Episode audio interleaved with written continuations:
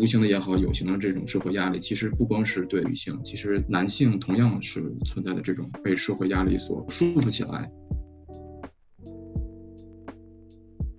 无缝恋爱这个点上面，男女接受到的这个批判的可能性一样吗？但这两个词语明明是同一件事情，可以有两种完全不同的效果。尤其是在金融这个行业里面，就是就男性领导比例会更多。所谓的能力评判是，你说天生的说哦，男性比女性就是逻辑思维缜密，做事效率高，还是说因为后天的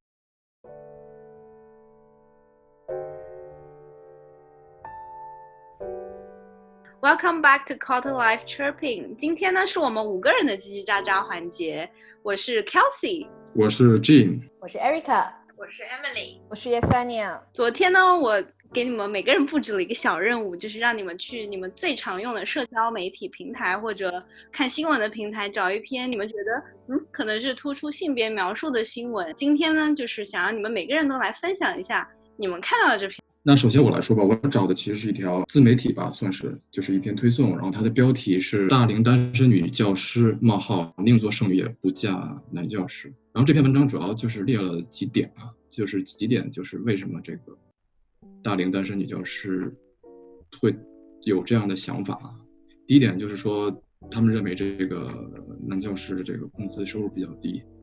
难以有这个高品质的生活。第二点呢？就是觉得他们可能生活圈子太小，自己找不到安全感。第三点呢，交际太多，然后觉得相互没有这个独立的空间。就是这个主要是指大家都是做同一个行业。第四点就是他提到的这个，认为男教师可能格局太小，社会反响不太好。然后最后这篇推送在最后说，就是希望看看看一看这个大家都是怎么看这个问题。我之所以找这篇，就是他现在这样一个社会的这样一个看法。可能存在的这种对性别和相关的这无形的也好，有形的这种社会压力，其实不光是对女性，其实男性同样是存在的这种被社会压力所束缚起来。所以我认为，就是大龄单身女教师对这个男教师，你说是他是偏见也好呢，或是主观上种种原因不好吧？我觉得有点类似于给这个男教师扣了一个帽子，让人感觉一棍子打死的这种感觉。我注意到这个 Emily。你的这个职业是这个女教师啊，当然你不是大龄。然后，那我想看一看，就是你对这个问题有没有什么想法？嗯，首先作为一个未来的女教师，其实我觉得这个加上“女教师”这个词语其实挺好玩的，因为我们在就学这个教育的时候，我们的老师给了一个数据，说可能在三十年前吧，在澳洲的时候。其实男女比例是几乎就是一比一，就是当老师的这么一个。但是等到了三十年后，女生远远超于男生。就包括可能，比如说我们上课的时候，你一个 tutorial 就是一个小的课里面，二十个人里一个男生，两个男生最多了，而且基本上就是教体育的老师。嗯，对，所以其实。女教师这个词语，很多时候像很多时候我们比如说在讲职业的时候，会前面可能会加个女，比如说，呃，我举个例子，女老板这样子，嗯，对。但是像老师，其实大家可能都会就直接就默认老师啊就是女老师啊，可能护士也是一个这个职业，就你可能默认啊护士这个职业就是女性，好像是带有性别描述的一个职业的职称。所以反而像是在老师跟护士这两呃这种职业的，就你默认是女生来做，是男老师跟男护士，反而是新闻上会提到的一个会着重强调的一个点。嗯，对。就如果换做你的话，或者是你怎么去看这样一种这种现象吧？就呃。宁做剩女也不嫁男老师吗？对，因为他这篇文章里边说了几点观点。呃，第一点，工资收入低，然后难以有高品质的生活。这个对此你怎么？其实说实话，我先讲我的结论，我其实也不太愿意，我不希望我的我的这个 partner。但是我的原因，首先老师的工资还可以，就如果你去这个澳洲，这个工资都比较透明嘛，你就搜一下老师的工资也 OK 啦。就是你不是说大富大贵，但不知道为什么我想当老师呢？但是就是我是单纯的觉得说，我以前有过这种打工的经历，就你回到家里面就是不想一点都不想提任何跟工作有关的事情了。我的这个出发点主要是在两个人是同一个职业。你们回到家里面就不可避免的还会讨论工作上的事情，这个对我来说我就没有逃离我的工作环境，因为我就想把我的生活跟我的工作割裂开来，所以这是我个人的一个观点，就是我不想找男老师。我也可以理解，像在国内的话，老师的工资不太清楚，像一线城市老师工资，但是像公立的学校老师工资高吗？公立的话年薪呃。大概在深圳的话，好像是有二十来万。它就是一个很稳定的工作，嗯，没有风险，也不会说失业。那可能就是说，女生她对于男生的她的这个期待值，就是希望男生能够职场上有一定的发展、一定的前景，就可能比女生要担负更多的这种财务上的责任。所以，这某种程度上算是社会加于男性的这种。性别职责嘛，就是哦，好像你作为男性，你就应该在职场上比女性要多付出、多发展，然后你的成果如果差于女性，好像是一件比较羞耻的事情。说到成果的话，我想，关于这种能够给女性带来一种，或者说给家庭带来一种更多的这种贡献，那其实我在想，我们现在讨论的这个教师老或者说老师这两个字。我们是不是把一些，或者说我们谈论这个老师是一个相对来说比较狭隘的一个概念？就是我们所说的这个老师是可能定义或者说范围更把它具体一些。就是我们谈论这个老师是不是就是这些有着教师资格证，然后并且在幼儿园、小学、初中、高中任职的这些人？我觉得其实谈到男教师，差不多我们的脑海里面出现的这个一个印象就是。小学老师或者中学老师，就是基本上就是公立学校的老师，不知道为什么，一般不会说想到就是大学老师或者是嗯在外机构的老师。但是如果说是在外机构老师，反而我觉得会有一种就是还还降一级的感觉。就本身男教师这个职业，似乎听起来就有一种好像好像没有特别有未来的感觉。然后之后呢，你如果说好像还是呃机构合同的这种老师。听起来的话，我觉得并不是说，呃，就是特别在国内的婚恋市场上面不会是非常热销的产品，就不会是种子选手。OK，那假如说这个候选人他是一个在大学里边当辅导员，或者说在大学里边任职的这样一个人，现在回到 Emily，那你觉得你会考虑他吗？我其实刚刚在想一个东西啊，就是呃，老师这个职业在中国这个大背景下面，它其实是有一点怎么说呢？也不是说被妖魔化吧，但它其实是一个非常极端的这么一个，因为我们现在讲到老师，我们可能想一想这个童年的某位教导主任、上学老师，就是你可能，嗯，可能有一些老师说，啊，这个是可能比较慈爱的，可能比较和蔼的，但是我们肯定心目中都有这么一个刻板印象，就是有那么一位老师，你提到他，你就会觉得说他是可能。嗯，就一些呃负面的词语嘛，比如说他很很严格，然后很可能很刻薄，可能很斤斤计较，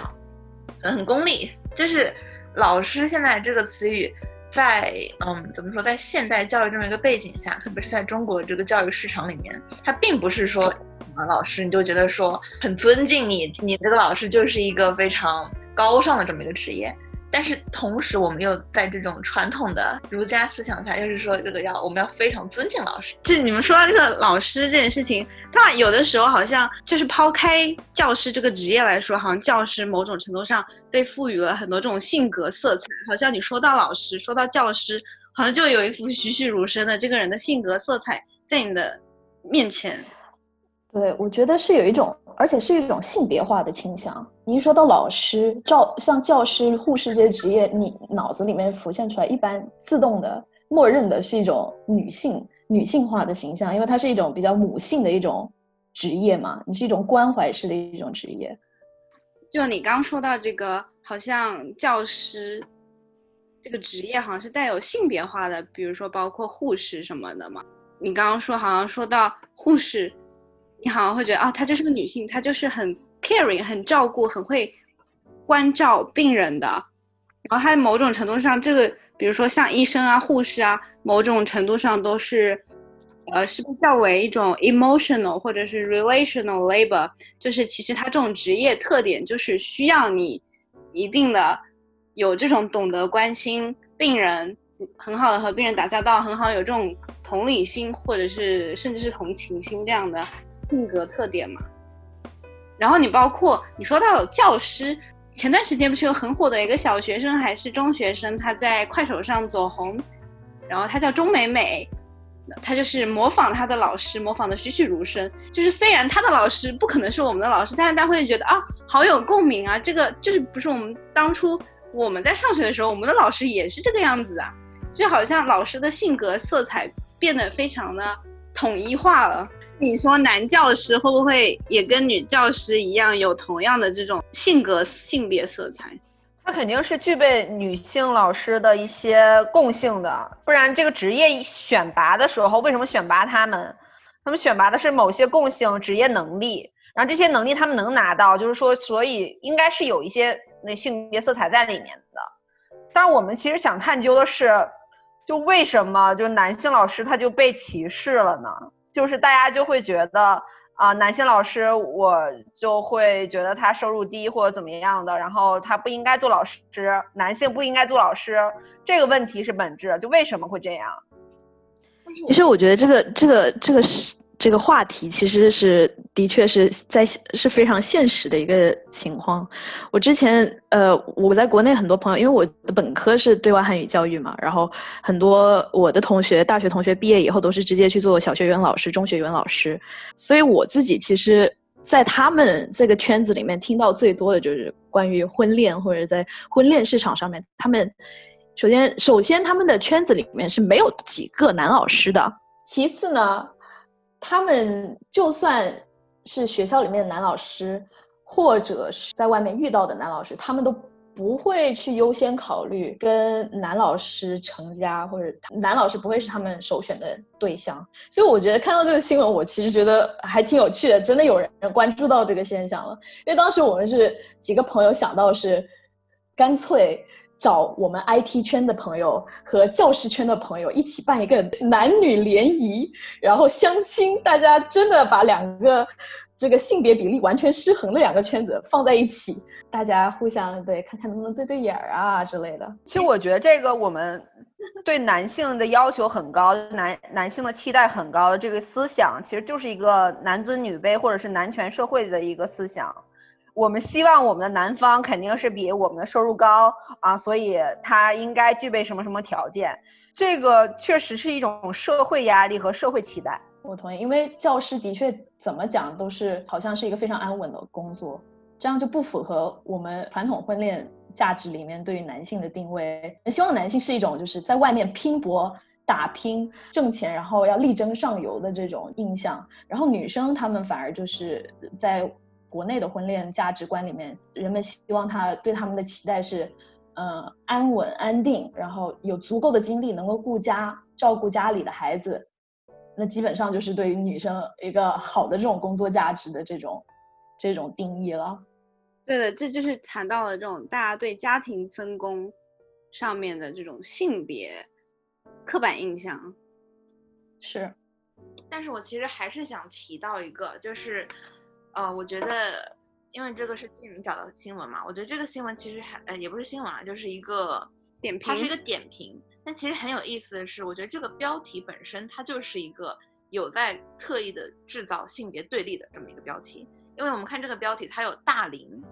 然后有单身，然后有剩女，它有一个宁做什么什么也不什么什么感叹号。就它其实它整个就是一个情绪非常激烈的，然后再看这篇文章，你在嗯，我刚刚就这样瞄了一下，它其实它有很多的都是直接给出它最后这么一个结论的句子，它并没有给出很多这种，比如说采访啊，真人采访没有，然后数据也没有，他就是给说说好女老师她看不起男老师，老师工资太低，然后老师生活圈子太小，很很绝对的。就这个本身，它其实也是一个我们值得思考的问题。嗯，我觉得这个点挺有意思，这个点挺有意思，这的确是点到了我们很多现在自媒体平台很多这种文章，这种被疯转的文章的这种这种特点有没有？就是他们很多都是非常绝对的一种下定论的这种语气，但是越是这样子的文章，越容易被疯转，因为大家不会说去想思考说，哦，我是不是要做一个 fact check，我是不是要看一下这是不是真的？大家更希望就是哦。有人把这个新闻全部打包放在这里啊，这个符合我的观点，那我就转发传播我自己的观点，所以就变得很简单。大家共愤了是吗？对，就是人神共愤呐！女教师宁嫁宁愿做剩女，也不要嫁那个男教师，人神共愤。那我把我这篇新闻我也给大家讲一讲，其实也是跟性别呃，在婚恋市场上面这个性别这个还蛮有关系的。我想跟大家讲的、跟大家分享的这篇新闻呢，是我最近也是是网红，嗯，他名字叫林小宅。那最近呢有这样一个八卦，就是说这个林小宅呢，因为他是呃分手以后，在上一段恋情以后呢，无缝衔接，马上切换男朋友呃官宣，然后呢，因为这件事情被网友批判说他呃怎么可以这样子去无缝衔接，连。一点时间都不给，就是去消化上一次分手这件事情，在网上就出现了很多这种争议了。首先第一点呢，大家说的争议的一个点就是说林小宅呢这样无缝恋爱，他是不珍惜忠犬男友。我觉得这个挺有意思。如果男生无缝衔接，会不会被人这样子，会不会被这样子批判呢？你们觉得？我觉得男生不会被批判的这么这么厉害。我其实在思考，但是我找不出来例子。啊，我记得前段时间哦，也是一个网红分手，然后她的男朋友应该类似无缝衔接还是什么，然后她的男朋友也会也被骂了当时，然后林小宅这件事情出来之后，就有人在网上说他是男版那个谁谁谁啊。其实你们觉得这个在无缝恋爱这个点上面，男女接受到的这个批判的可能性一样吗？我觉得恋爱就是自由的，无论是男性还是女性，他无缝衔接了，都是应该他应有的权利。就是你不能只揪女性无缝衔接，他觉得呃，就是你不应该怎么样，你不应该有备胎，你不应该就是像男性那样，就是那那种那种待遇。我觉得这完全就是一个偏见，一个男女不平等的一个出发点。我觉得其实对，顺着这点儿，我接着女德就是对对 对女德。对，我就特别讨厌这种争议。第二个点就是说，女生分手以后，难道不能找情感转移的对象吗？如果说女生说去分手了以后，因为我们都是人嘛，对吧？大家都经历过分手、恋爱分手，在女生去找这种情感转移的时候，反而会被批判的成分，呃，可能性会大很多。这就让我想到了，其实就像是在古代，假如说这个他的。老婆去世了，他可以再娶。但是如果说你是丈夫去世了，你已经嫁到这个人家里面，你就不可能说你再再嫁一个人。如果再嫁的话，你要为他守孝，首先，而且你如果你有孩子的话，你要负责一个人把孩子给养大。寡妇与官夫，对，我重新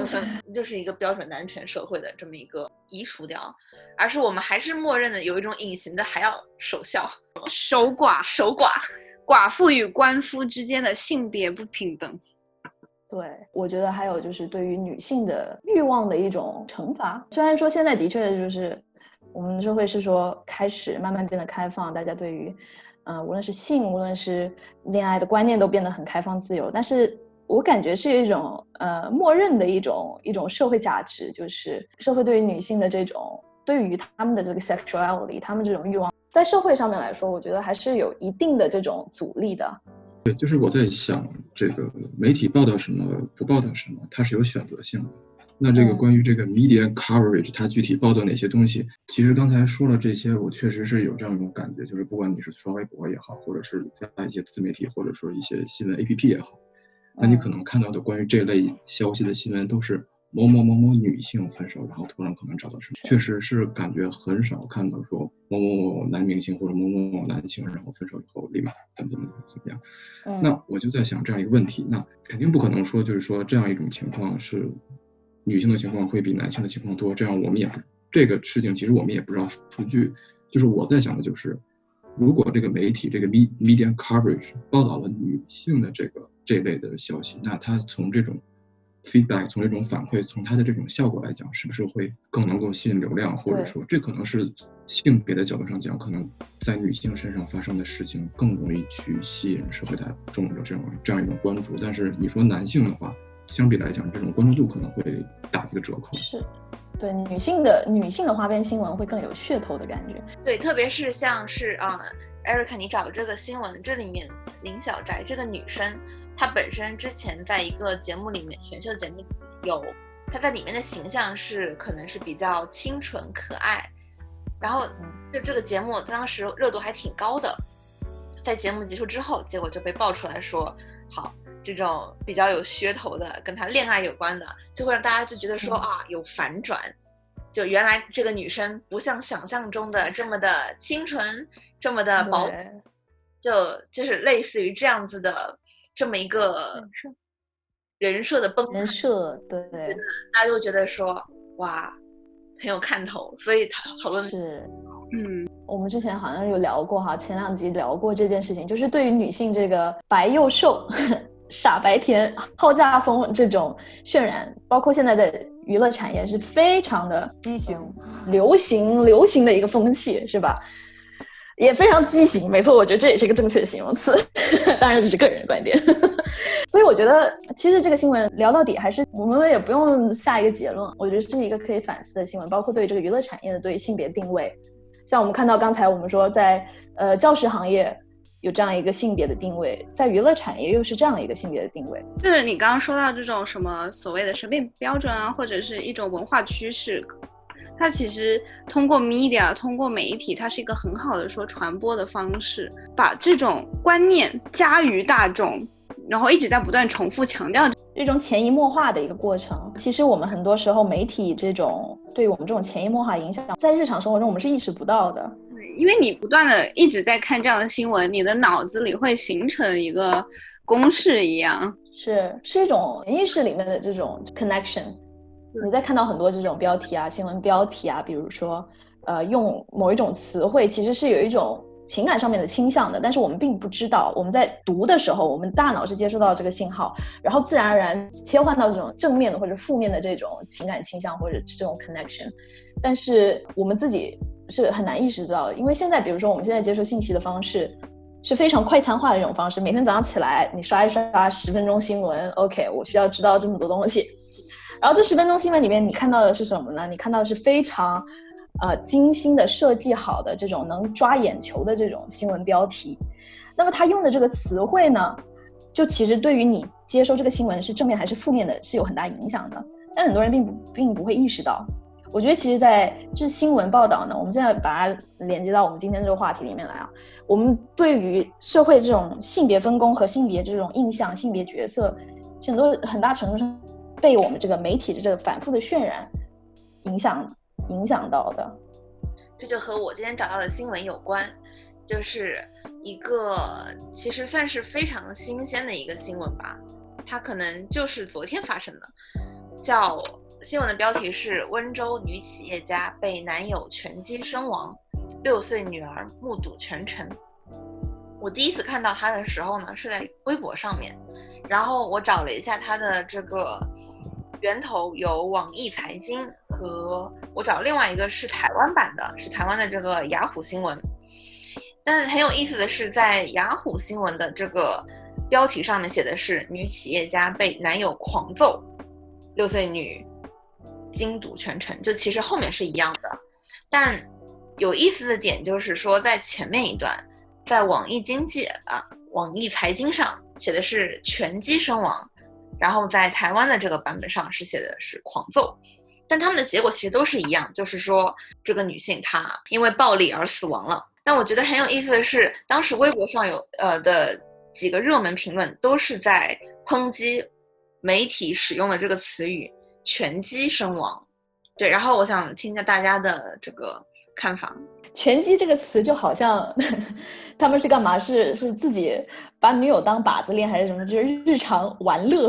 还意外把把自己女友给打死了。像一种娱乐，可能还有点诙谐的这种。对，其实就我当时在看到的时候，我就想说，这个媒体他是怎么想的？他就是一个法律上来讲，应该就是个故意杀人罪吧？但为什么会发到一个大的平台上，你会觉得这样子写出来是 OK 是没问题的呢？明明明明是可以用说家暴身亡这件事情，他们一定要用这种拳击身亡，这个这个选词是非常有意思的现象。对，这个其实就让我想到了很多，比如说在美国的话，可能比如说像是种族问题，一个黑人他干了一个他犯了一个罪，新闻就会说黑人干了什么什么什么。如果是一个白人他犯了一个罪。那新闻就会说，一名男性或者说一个人他干了什么什么什么什么，但其实，在我们中国的话，就变成了一名女性，她可能后面是一个词语，他男性一般其实不会说，就是说某个人一个人他干了什么，但这两个词语明明是同一件事情，可以有两种完全不同的效果。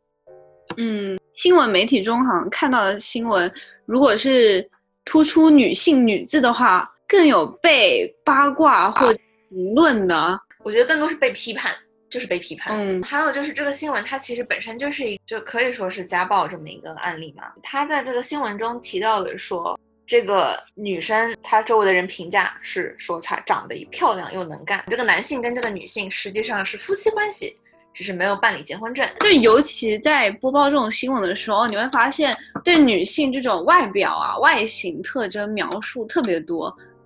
比如说，这个人长得漂亮，这个人什么身材很好，怎么怎么样，然后他死掉了，好像很可惜的样子。然后你在描述男性的时候，你好像不会说啊，死者什么生前很帅气。而且还有一个是我看到还挺气愤的吧，就有一般以女大学生为标题的，而且一般后面是跟事故的这种新闻，他在新闻里面他都会放上死者的照片，而且都是。啊，一些社交媒体上可能说可以体现这个女生比较光鲜亮丽，可能说啊，呃，我看到几种常见的，一个是什么去这个在社交的这种照片，还有什么泳池照，就这种照片，而且她是一个死者，引导的那种引导思维，就是好像这个女生是怎么怎么喜欢 party，喜欢怎么怎么样的这种引导。好像让大家在找原因，就是她死掉，她自己作死的吗？就是没把这些错没错，经过选择性的事实陈列给阅读者，让他们自己归纳一个逻辑，好像在找原因。哦，原来他死是因为他生前是这个这个样子的，所以才导致了现在这个结果。特别是最近的话，其实整个舆论环境对于留学生是很不友好的。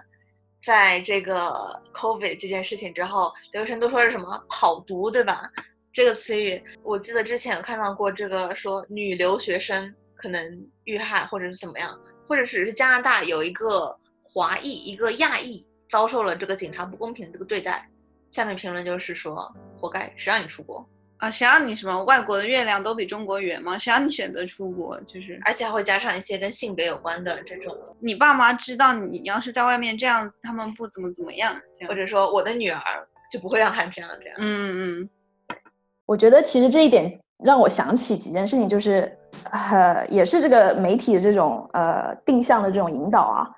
就是特别在媒体报道这种这种里面这种定向引导，就比如说很很简单的，在我们这次这个。病毒这个世界这疫情这个大大语境下面，就是这种呃 racism 对吧？针对针对 Asian，针对呃亚洲人的这种 racism，呃还有针对中国人的这种 racism，比如说你可以看到在在这种呃西方媒体的这种报道里面，大幅度的在特别特别是在报道这个我们的这个菜市场的时候，海鲜市场的时候。他们使用的这些图片，使用的这些呃或者视频或者这些资料，全部都是你可以注意到很明显的这些资这些图片都是可能中国最乡村的一个菜市场最脏的一个角落，最鱼龙混杂的这种地方，都是刻意用这些照片，就是为了这种刻意的去打造塑造这种说中国中国的呃菜市场怎么怎么脏乱差这种形象，从而。当当人去看，就是观众去看这些这些文章的时候，他们是看到什么呢？首先，这个文字上面讲的是什么？中国人脏乱差。然后他们再看这个图片，哎呀，还真的是中国这个还有图片证明啊！哎呀，天哪，他们怎么可以在这种地方买吃的啊？他们果然脏。哦，文章不断一次又一次，因为它是一个 clickbait，它可以抓眼球。再一个，它会就。是传播量非常广，不断的被传播出去，所以就一次一次又一次这种大脑里面这种印象，所以当他们提起中国文化，提起中国人，提起中国这个国家，很自然他们就会有这种，哦，这些人就是脏，就是，所以其实 media portrayal 它其实滥用的一个工具，OK，所以所以这是其实挺有意思的一个。我们所谓的 media sexist 啊，其实我们可以延伸到 media racist、media ageist，也也有可能 ageism，对吧？这种年龄的这种歧视都是存在的。所以你说到，比如你刚刚说到啊，在新闻媒体中渲染这种种族歧视啊，呃，年龄上的歧视啊，性别上的歧视啊，那其实还有在播报新闻的时候，在描述职场上。也有很大的这种性别歧视。其实我们讲了这么多这些，就是新闻里面的这种职场啊，或者是婚恋市场上面这种性别这种区别啊，这种差距。其实我们在职职场上面，我们我们有 Yesenia 啊，我们 Yesenia 是真的在职场打拼了多年的。你觉得你你亲身体验是什么样的？尤其是在金融这个行业里面，就是就男性领导比例会更多。呃，对男性的就是看法，就会觉得他们会更有优势，能够战胜这个职位，嗯，就感觉会对男性的优势很大，就男性，而且他们的薪酬差距，呃，同样职位里面，就是男生呢会远远高于女生，对，而且你同样的一个职位分配同样的任务，就是女生完成这个任务会很吃力，然后男生会更优势的去完成它。所以就会发现，它是有一个性别红利在的，就是这个职位是对男生有很强大的一个呃，就是选择偏好。哎，我我有点我有点好奇啊，就是我作为一个不是不是行业内的人，我我所谓就是你刚才说说呃，在那分配工作的时候，有些工作对男生来说是很容易，对女生很难，是什么样的工作呀？啊，其实就是正常，比如说分析类的事情，那男生可能一针见血就能直接发挖掘重点，他是按逻辑思考去完成的。但是女生的思想可能比较散，她是抓的是细节，可能这个细节是就也很重要，但是对于整体的框架是微不足道，就会有这样普遍的现象发生。Kelsey 有很大的意见，来来来，Kelsey 赶紧。我在想，也三俩说这个所谓的现象，就发现男女在做同样事情上，比如说他逻逻辑不一样，什么能力不一样。我在想，你这种所谓的能力评判，是你说天生的说，哦，男性比女性就是逻辑缜密、思维缜密、做事效率高，还是说因为后天的，比如说因为女性她在职场上有太多这种分散她注意力或者效率的事情，比如说她可能家里还有个小孩。他要承担一些呃家长的角色责任，比如说女性每个月要经历的生理期，导致她生理上的一些不舒适，导致她会有这种效率降低，她效率或者是呃影响到她做工作的一些因素，还是你说的，你就觉得男性本身就比女性做这些工作效率高，逻辑强。哦，我觉得你说的这个现象肯定是有的。女生担待的家庭的压力，目前来讲，我们中国的这个环境肯定是会更多的，所以她花的分配的精力、时间可能要比男生要就是少，很分散，所以她思考可能也没有男生那么的轻松和专注，这个是一定是有的。呃，但同时可能男性和女性他们本质的那个就生理状况，他的思维模式还是有一点点区别的。你觉得就是脑回路里面，就是如果是，就但这个我也没有去深深挖它的科学原理啊，就是确实是脑回路里面有些碰撞的因子，就是大家思考的点是不一样的。就是你比如说你感兴趣的点，就女生红的区和男生红的区是不一样的。嗯，我觉得这这挺有意思啊。我我觉得这这个点非常有意思，为什么呢？因为现在就是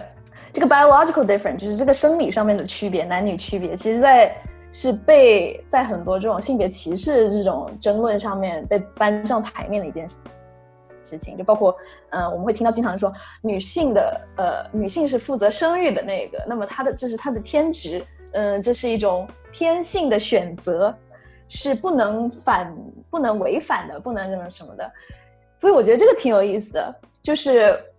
我我我其实也持不一样的观点，我我的想法是说，就是我们的社会已经发展到一个可以不去考虑这种生理上面的这种区别的一个时候了。因为我们如果说考虑这种原始的这种生理上的区别的话，那我们看可能还会看到，就大家都还赤裸的身子在外面走着，男性还是在街上看到一个女性就会直接扑上去，这这都是非常原始，这些都是生理的区别呀，这些都是非常原始的东西啊。在在这种呃生理的这种理论上面来讲，它也是它属于我们的天性啊，不应该违背的。我个人是觉得说，社会已经发展到一个阶段，就是我们已经可以克服这种生理上面的所谓的不一样，达到一种平等。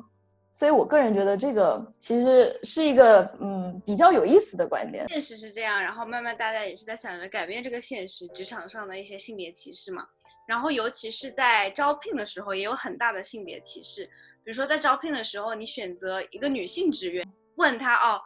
有没有结婚，有没有小孩，近几年会不会打算怀孕？那你如果是一个男性的话，你根本不会问这些问题。然后他有的时候职场上会把这种女性的附带的这些条件，会作为是一个，会某种程度上阻碍这个公司对用人上面，呃，这个员工稳定性啊，然后公司发展的角度来说是一个障碍。但其实，这算是一个课题，算是呃，equality 跟 equity 上面的区别。我你两个人本身的特质是不一样，那你为了达到某种程度上的一定平等，是让他们两个，就比如说这两个人身高不一样，你要让他们两个都同样看到一样东西，是让他们两个让矮的那个人垫高一点，跟高的人站起来看一样的东西呢，还是？就让他保持原来的身高，然后看不到那个人还是看不到，看得到那个人还是看得到，这个原理。对我觉得个体的差异是存在的，但是我觉得用某一些 label，或者说用性别，或者说不管是用性别，或者是用种族，或者用各种各样的东西，或者用年龄来进行一个 prejudice，呃，用这种偏见来进行一种前提前的这种决定，我觉得是这个是最有问题的一点，就是。男性和女性之间的确有这种先天的区别，可能在某一些个体上面的确是非常不一样的，但是这不能成为因为个体一个个体差异去呃评判整一个群体的这个理由。对，然后就是其实还有在招聘上，因为女性现在有比如说产假啊，各种跟你的生育有关的，那有一些用人单位他优先选择男性，是因为男性没有这些假，就是。法定规定，他们男性他是没有可能在国内没有产假，没有什么哺乳假，没有什么什么假之类的。然后那用人单位他会为了减少这种用人支出啊，减少这种成本，他就会优先选取男性员工。但你换一个角度想想，如果生育产假或者比如说什么哺乳假之类的，就是举个例子啊，如果男性女性都共同拥有这样的假期。条件的话，那用人单位也不会某种程度上歧视啊。我和我和 Kelsey 的观点是比较理想化的一种。我觉得 Yesenia 陈述的的确是现在职场上面的一个现象，就现在存在的这个现象是一个现实，就是男性的确是有这种性别福利，是吗？嗯，是，就是。就社会它的进步，就希望它能够提高社会的一个生产效率和它的一个资源的分配效率。那肯定优先分配的是强势资源，就是你能力优能力优胜的人。那能力优胜的人相对来讲的话，在金融这个行业里面，可能男性的优势会比较大。呃，所以会有这样的一些偏见，可能对女生就是职场方向会有一些什么偏见啊，用人单位会有一些顾虑。但是我觉得，来肯定还是要走的方向还是要 balance 的。它的平等啊，这一定是一个动态的平等，绝对不是就是相对平等，绝对不是绝对平等。就男生什么样，我一定会什么样，这个可能达不到。但是未来还是往好的方向发展的。但是红利说回来了，男。他的红女性也女性的红利啊，就男性完全可一直他们说我们还想做女生呢，那每次买单都不都是男生在掏钱吗？然后什么就是呃让老婆孩子先走，不都是男生的美德吗？那这怎么就然后男生扛起了一切？这都是男生他们觉得有压力的地方，他们也觉得女生很好好好啊，也想当女生。就是跟之前 Jim 说到的，其实男生也是这种这种性别歧视的受害者啊。其实我我记得我们之前在 Dating Life 里面那一集也说过，就是这个出去约会谁买单这件事情，也是一个，就男生就要承担这种莫名其妙的压力，男生招谁惹谁了？凭什么呀？是吧？我觉得的确就是就是所谓的性别平等这件事情，其实是男生男性女性共同的任务，因为男性女性都是受害者。所以就是我们今天大家分享这些新闻都很有趣，都是我们主要还是从有关性别描述的角度去看这些新闻。好啦，以上就是我们今天讨论的内容。如果大家觉得还有什么想跟我们探讨的，有什么不同的视角，欢迎和我们讨论。拜拜。